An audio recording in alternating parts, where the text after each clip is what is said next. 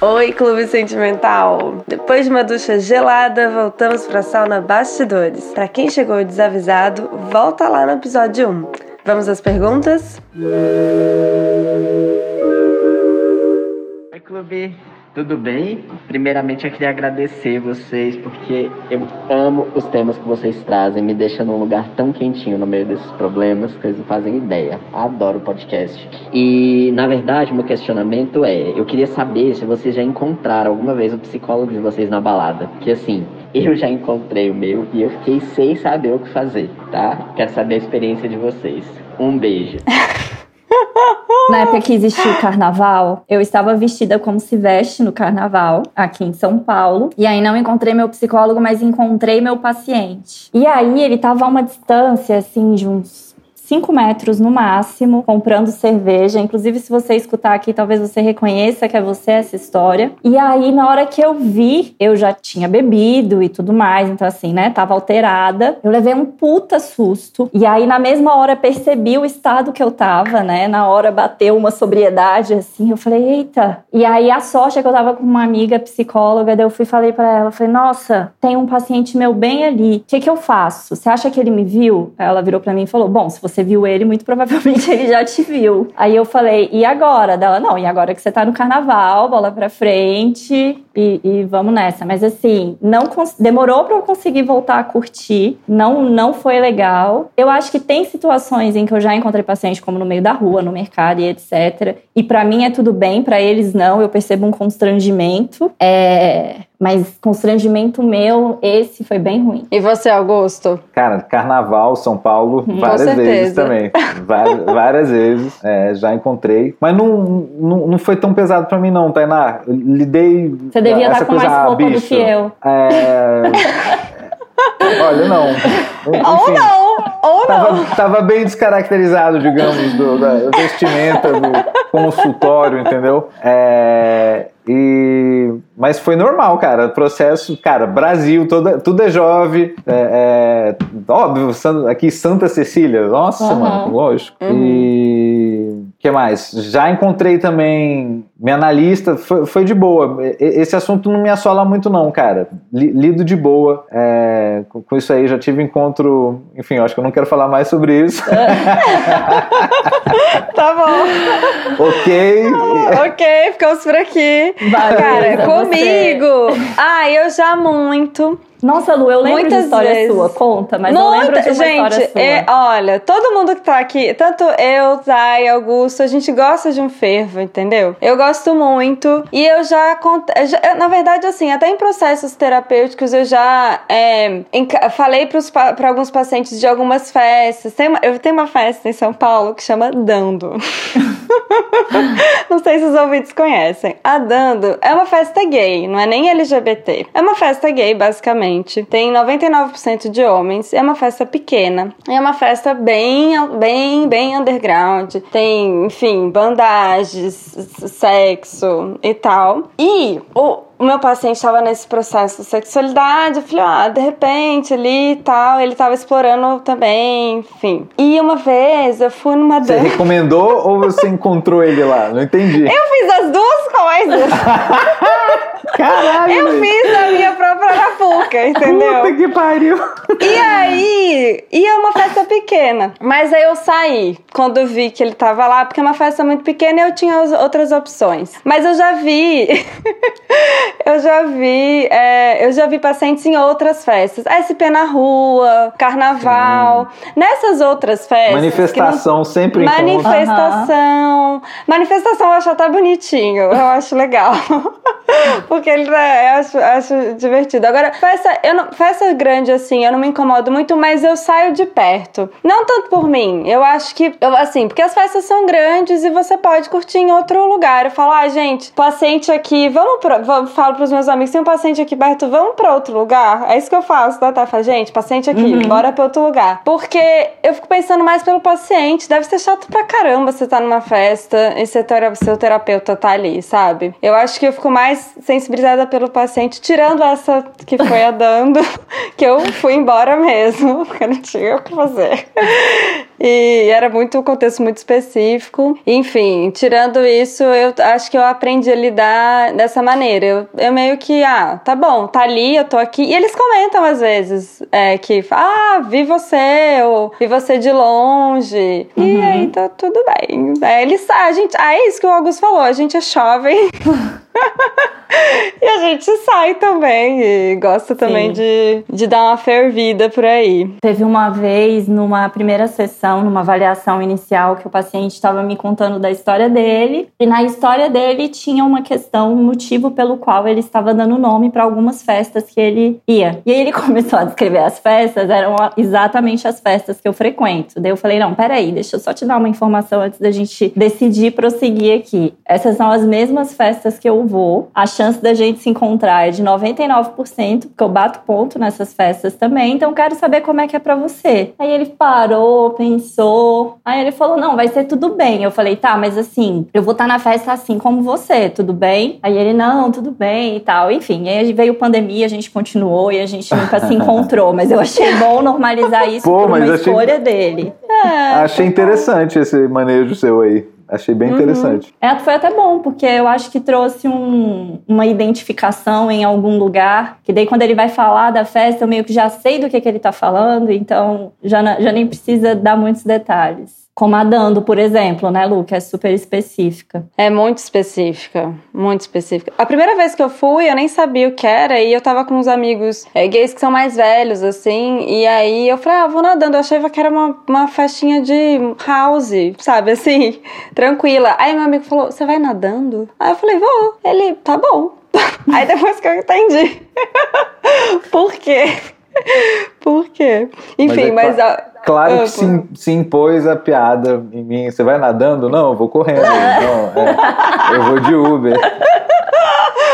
Ah, enfim, vamos lá. Próxima. Oi, eu tenho uma dúvida, que é uma coisa que eu sempre fico pensando, assim, tem vezes que a vida tá muito parada. E aí a gente faz análise toda semana e não acontece uma coisa nova, incrível para ser analisada de uma semana para outra. Então, às vezes eu fico achando que que a minha vida ou as minhas questões podem entediar um pouco o minha analista. É mais pensando que ela pode tratar de casos muito mais sérios, sei lá, de pessoas que realmente têm problemas graves. Eu fico com medo de entediar a, a minha analista. E aí eu não sei, queria perguntar se vocês já passaram por isso, já falaram assim, ai que saco, vou ter que ficar ouvindo agora a história dessa pessoa e como é que é, assim, se como é que cria interesse por uma história se você não tem, se isso existe ou se é sempre interessante ouvir os seus pacientes. Vai, Augusto. Já percebeu que as difíceis a gente deixa para você começar, né? É, cara, eu recomendaria. Não, ela falou de análise, que... eu já pensei, ah, vai o Augusto, que ela faz análise. Eu, eu, recomendaria mesmo assim que você falasse tudo isso que você falou nesse áudio pro seu, analista. Uhum. Tá bom? É, talvez uma questão seja assim, né? Porque ser tedioso para o analista é uma questão, né? É, e Acho que isso é o melhor que eu posso responder nessa, nessa, nessa pergunta. Sim. Ah, acho que a gente pode ficar com essa resposta. É, eu já ouvi algumas vezes, Augusto, alguns pacientes já trouxeram, porque eu tenho um trabalho com as prostitutas. E aí, assim, acho que no imaginário das pessoas é algo muito interessante. E, e eu sempre falo, gente, são prostitutas que são mães, que são vós, e assim, a, a, são, são histórias familiares. Tem uma história, é, claro, que é o exercício da prostituição, a precariedade, etc., a exploração, mas não é o, o, o que aparece sempre. E aí eu já escutei umas duas vezes. Ah, eu fico aqui pensando, eu aqui com esses meus problemas, e você deve ficar tão entediada, porque vocês devem escutar umas coisas tão cabeludas das prostitutas e tudo. E sim e não, né? Escuto mesmo, mas isso é uma fetichização, né? Da, Sim, da, total. Da, da história da, da prostituta, uma, uma, estética tal, assim, nossa, que, que vidas. Que... Eu acho que não só da prostituta, mas do, do, do ambiente do setting terapêutico, de que é um lugar é, do drama, e, sabe? E de que quando a sua vida. Porque às vezes você vai pra terapia e você tá bem, e as pessoas ficam, ah, será que eu devia estar na terapia porque eu tô bem? Ou... Não é sobre isso. Às vezes é, eu falo pros pacientes, sei lá, se você fez um bolo que deu errado, isso te mobilizou, a gente vai falar sobre isso. E assim, e não, não sei, não é entediante, porque eu não sei para vocês, mas não é sobre tanto a situação, né? Mas é como a pessoa percebe uhum. a, a situação. Então, acho que tem a ver um pouco com essa coisa meio fantasiosa do fetiche, tanto das prostitutas, mas do ambiente terapêutico no geral, assim. Enfim. Vamos para a próxima. Oi, eu queria saber como que a Luísa, minha terapeuta, faz para manter os meus arquivos, porque eu já faço terapia há tantos anos com ela, eu acho que três, se não quatro anos, e de vez em quando ela traz algumas coisas que eu falei lá no começo, e eu queria saber como que ela mantém isso tudo tão organizado e, e em que momento que ela decide que aquela informação é relevante para levar para frente, como que ela organiza essas anotações. Eu sempre tive muita curiosidade curiosidade em ver, não ver minha pasta, porque eu acho que eu ia ficar muito mais confusa, né? Mas é, tive muita curiosidade em saber como que essa pasta dos pacientes é organizada. Um beijo. Gente, os, os, os meus pacientes são super ativos no clube. Fofos.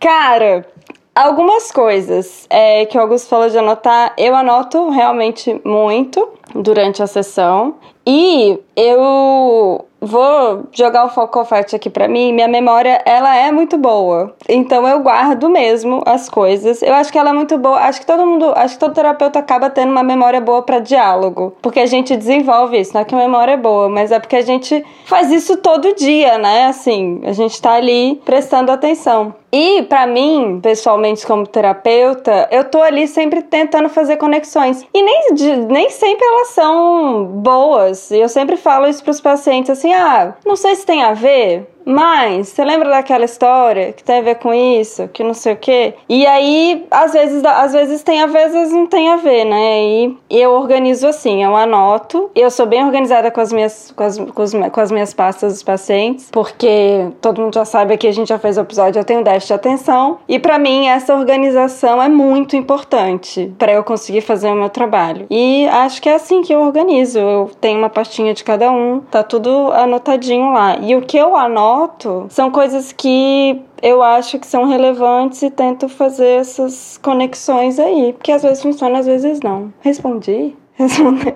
Uhum. fofa, fofa. Beijo, paciente. Oi, clube sentimental, tudo bem? Acho que uma coisa que eu sempre fico me perguntando, acho que. Ah, psicólogo pode virar para mim e falar é, não tem mais jeito para você, filha. Acabou. Tá doida, essa menina tá doida, não tem mais jeito, não tem mais não, não tem como eu te ajudar, acabou pra você. Acabou. Não tem, não tem solução. Ai, ai, vou deixar vocês responderem essa porque eu respondi outra sozinha. Vai, Vai, sai, só pra não falar algo. Tá bom. Isso aqui ficou rindo muito.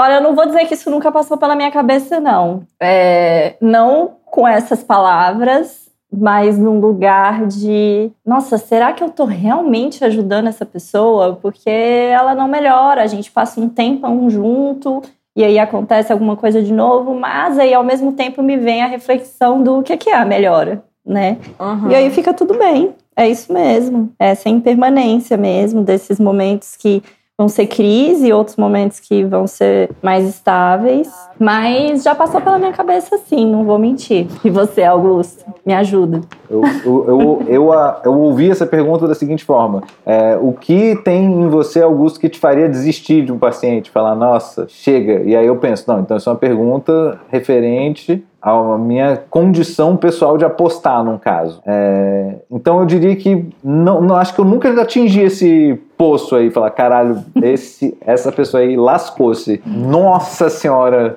é, eu, eu já tive algumas situações que eu, super antimanicomial do jeito que eu sou, é, tive que recorrer à internação, por exemplo. Uhum. E fui junto, e participei de internações, coisas assim. É, e isso para mim foi uma forma de apostar, no caso, não foi uma forma de uhum. falar, Desistir. chega já era. Não, foi, não, bicho, vamos fazer isso, vamos agora, vou contigo. Tal dia você vai sair, né? É, já vivi muita situação de crise hardcore e para mim nunca foi motivo de falar, é, chega, já uhum. era. Já, já tive inclusive paciente que morreu, né? Eu acho que esse foi uhum. o único chega, já era que uhum. efetivou-se. Uhum. Agora, não vou dizer que nunca passou na minha cabeça, como a Tainá falou, é, é, sempre melhor as pessoas que se implicam, né? Eu diria que existem sim casos assim que me tocam num ponto falando, mano, acho que eu vou desistir, acho que eu vou desistir, acho que eu não tô querendo mais é, ouvir essa pessoa. Acho que eu nunca levei isso ao ato, se, uhum. se não de forma inconsciente. Eu acho que eu paro, né,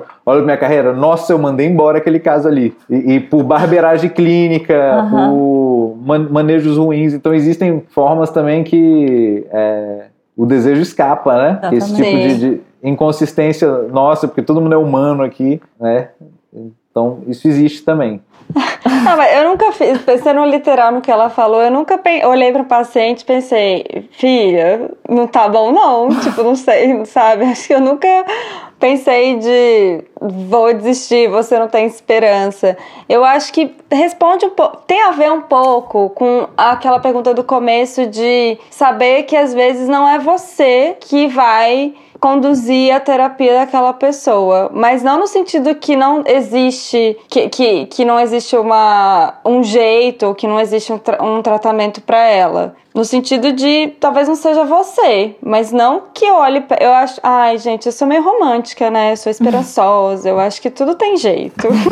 Às vezes não vai ser comigo, mas eu nunca acho que eu olhei para alguém e falei, ah, Fia, não dá não. Sabe? Eu nunca, nunca passou. Eu, eu, não assim. chamaria isso de romântico. Eu, eu, eu concordo com você. É, eu, eu acredito uma... na é, humanidade. Tem, tem que, ah, e, e, um tanto de uma aposta, né? E uhum. tem gente que, velho, tá assim. É, é no nível do desejo mesmo, tá embotado, assim, tá pra dentro, não tá uhum. desejando. Tem, tem gente que você tá ouvindo que você dá uma emprestada de desejo mesmo. Você fala, Sim. vamos, mano. E, e aí. É, é, tem uma coisa que eu acho que às vezes. A, a, a, tem alguns pacientes que eles testam você para que você desista, para que ele tenha essa resposta de que, pra, que é Sim. impossível. Mas aí é nesses que a gente fala: é, vem cá, não vou te largar, não. É, por que, que você quer ouvir tanto que isso é impossível assim? Uhum. Nossa, como Exatamente. você é impossível nossa, é, é péssima. Uhum. Coitada. Tem isso também. Bom, vamos para a próxima. Tá acabando, hein? Ah.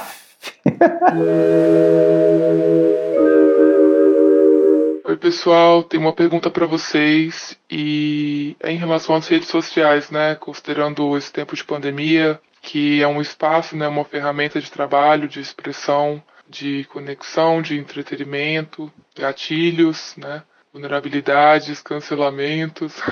A minha pergunta é se em algum momento vocês já usaram a perfis, né, ou redes sociais como um parâmetro para avaliar e analisar é, a saúde mental de pacientes que vocês acompanham.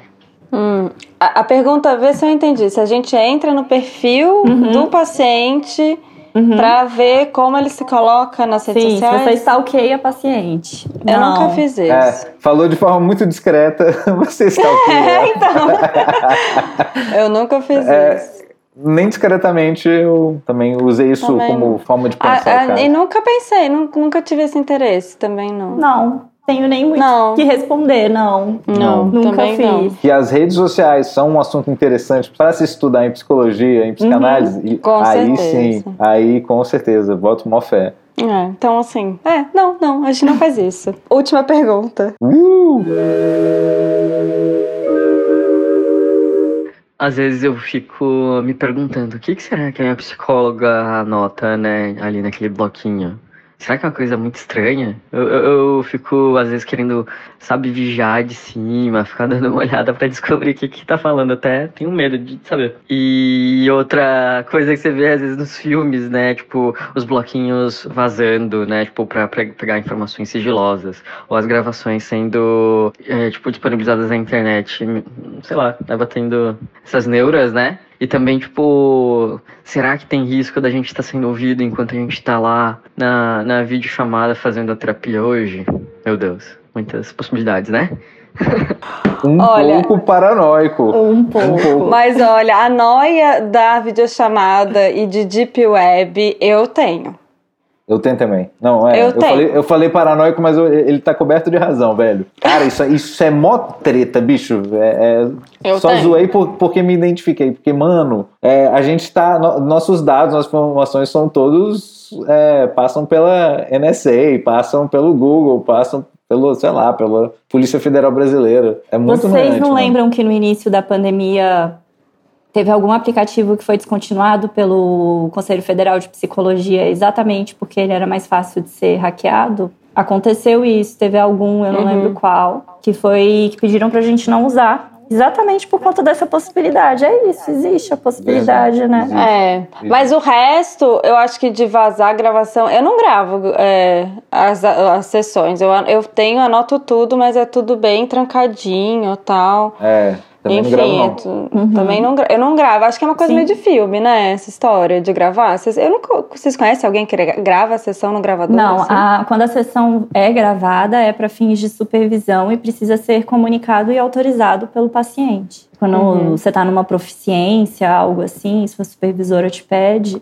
você precisa comunicar e pedir autorização, mas isso é algo muito específico, eu nunca fiz. É, mas até quando a gente fazia espelho, né, lá assim na, na graduação, né, observação, sei lá. Eu nunca, eu nunca Nunca gravei nenhuma sessão. Nem eu. Até porque, mano, eu fico pensando, se eu, como é, paciente, como analisante, tô falando sabendo que eu tô gravado ou olhado por outros. É, Já é outra mudou. coisa. É, é outra coisa, né? Nossa, outra coisa. E o que, que você anota, Augusto? Olha, cara, isso aí é às vezes tem a ver com método, às vezes tem a ver com humor, né? Uhum. Com sua disposição. Então, às vezes tem a ver com método quando eu sei, sei ouvir esquematizando de alguma forma, é, uhum. uma certa aposta clínica, um, algo que eu estou ouvindo lá, é, mas também tem uma, uma escrita que é suporte da atenção, uhum. uma coisa de presença uhum. mesmo, assim. E Total. tem vezes que eu chego até a nem escrever, eu, eu desenho, é, a, a, a minha mão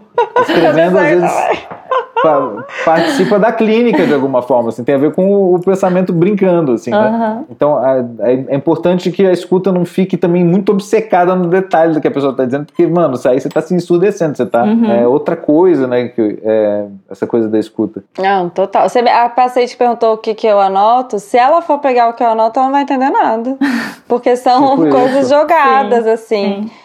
Se eu precisar fazer um relatório, eu consigo, eu, Luísa, consigo pegar aquilo e fazer um relatório, mas outra pessoa não conseguiria. Nenhum outro ser humano vai entender meus registros também. Uhum. É. Eu anoto, agora eu ando anotando coisas para eu não esquecer. Quando tem uma fala sim, que está demorando muito sim. tempo, algo assim, teve alguma coisa que eu pesquei, eu faço um, escrevo uma palavra-chave ali de algo para eu refletir, alguma coisa para o meu raciocínio clínico, mas eu ando usando a anotação como suporte mesmo, para lembrar, não esquecer de, de, de mencionar alguma coisa. Uhum. Eu, eu, anoto também muitas vezes minhas intervenções, né? Eu falei uhum. isso. Uhum, porque, de, uhum. porque, é interessante ver quais são minhas apostas, assim, para uhum. entender o, o é, que, que eu tô né, calculando a rota ou recalculando a rota. o GPS. É, então uma coisa assim, caramba, eu tava com essa ideia, né? Quando eu vou retomar mais depois as anotações.